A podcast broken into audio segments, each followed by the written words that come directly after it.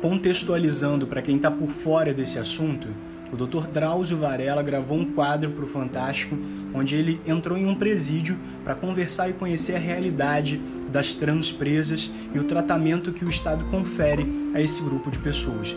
Uma das entrevistadas foi a Suzy, e depois de alguns diálogos com ela ao longo da matéria, o Dr. Drauzio perguntou quanto tempo ela não recebia uma visita.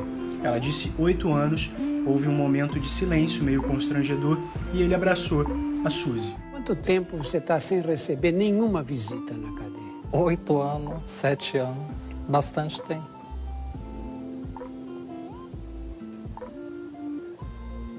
É isso.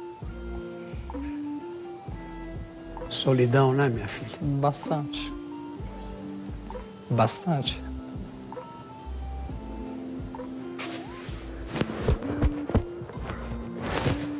Esse abraço causou revolta no decorrer da semana ao descobrirem o crime que Suzy praticou.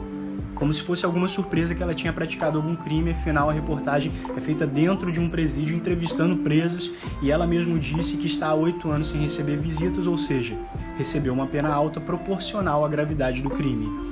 E com uma visão muito humana e profissional, o Dr. Drauzio destacou posteriormente em nota que estava lá como profissional, médico, e não como juiz, que ele trata das pessoas, não condena nem está lá para castigar ninguém. Então, para quem acha que ele errou, ele disse o seguinte, abre aspas, desculpa, mas esse é o meu jeito, eu lamento, mas assumo totalmente a responsabilidade pela repercussão negativa que o caso teve. E no meio de todo esse alvoroço em torno do caso, eu vi muito claramente dois lados.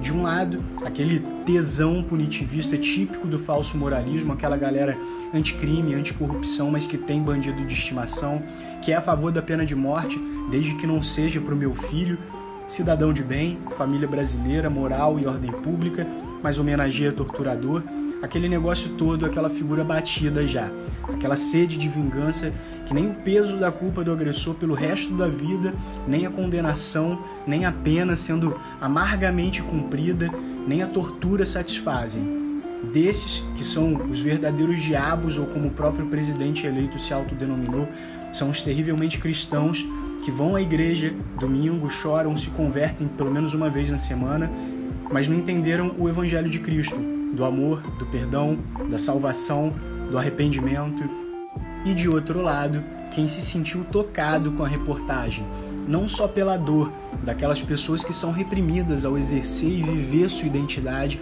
mas que entendem que quase 90% daqueles crimes são contra o patrimônio e tráfico. Estupros e homicídios são uma raríssima exceção no sistema e não devem ser tomados como regra para nenhum tipo de conclusão de política pública esse grupo entende o valor da ressocialização, a tragédia do superencarceramento, entendem que quem sai daquele cenário deve ter uma oportunidade de reconstruir a vida, mas quando casos como o do Bruno vêm à tona, mesmo ele já tendo cumprido a pena pelo crime que cometeu, não permitem, em hipótese alguma, que ele reconstrua a sua vida.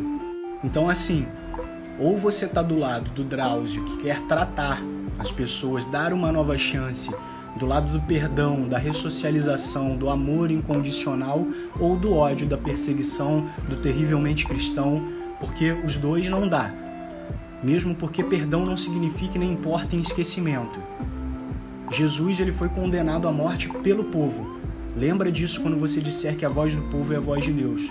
Então, para começar, Jesus não tem nada a ver com esse movimento gospel, desse cristianismo de prosperidade, de consolo, de shows e luzes, de choro, comoção, de charlatões caretas e os mais modernões que pregam em igrejas nos Estados Unidos e viralizam aqui, que deturpou o sentido do cristianismo e virou esse espetáculo comercial cheio de atrações e eventos, lotando estádios e não gera porra nenhuma de transformação.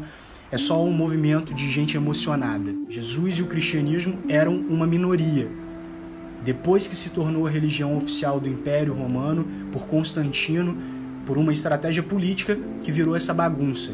O Natal, por exemplo, é uma apropriação cultural desse cristianismo, porque os cristãos não comemoravam nem aniversário, que dirá de Jesus e que dirá em dezembro. Jesus defendia prostituta, ladrão, doente e todos os que fossem excluídos pela sociedade e oprimidos pelo Estado. Essa galera aí, os terrivelmente cristãos, matariam Jesus hoje em nome de Jesus.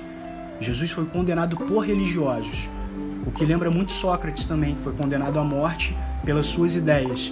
Sócrates também era do povo, gostava de dialogar e questionar em espaços públicos, foi acusado de corromper a juventude com seus questionamentos. Tanto Jesus como Sócrates eram revolucionários e praticamente todos os valores que mantêm e sustentam a sociedade que nós vivemos hoje partiu desses caras.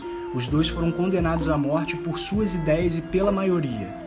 Mais interessante ainda é o diálogo de Jesus com o ladrão na narrativa da crucificação.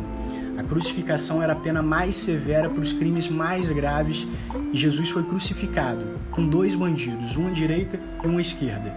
E segundo a narrativa, enquanto um deles blasfemou de Jesus na cruz, o outro reconheceu o seu próprio pecado, reconheceu que Jesus não merecia morrer e reconheceu que de fato ele era Deus, ele era rei e pediu para que Jesus lembrasse dele quando entrasse no reino.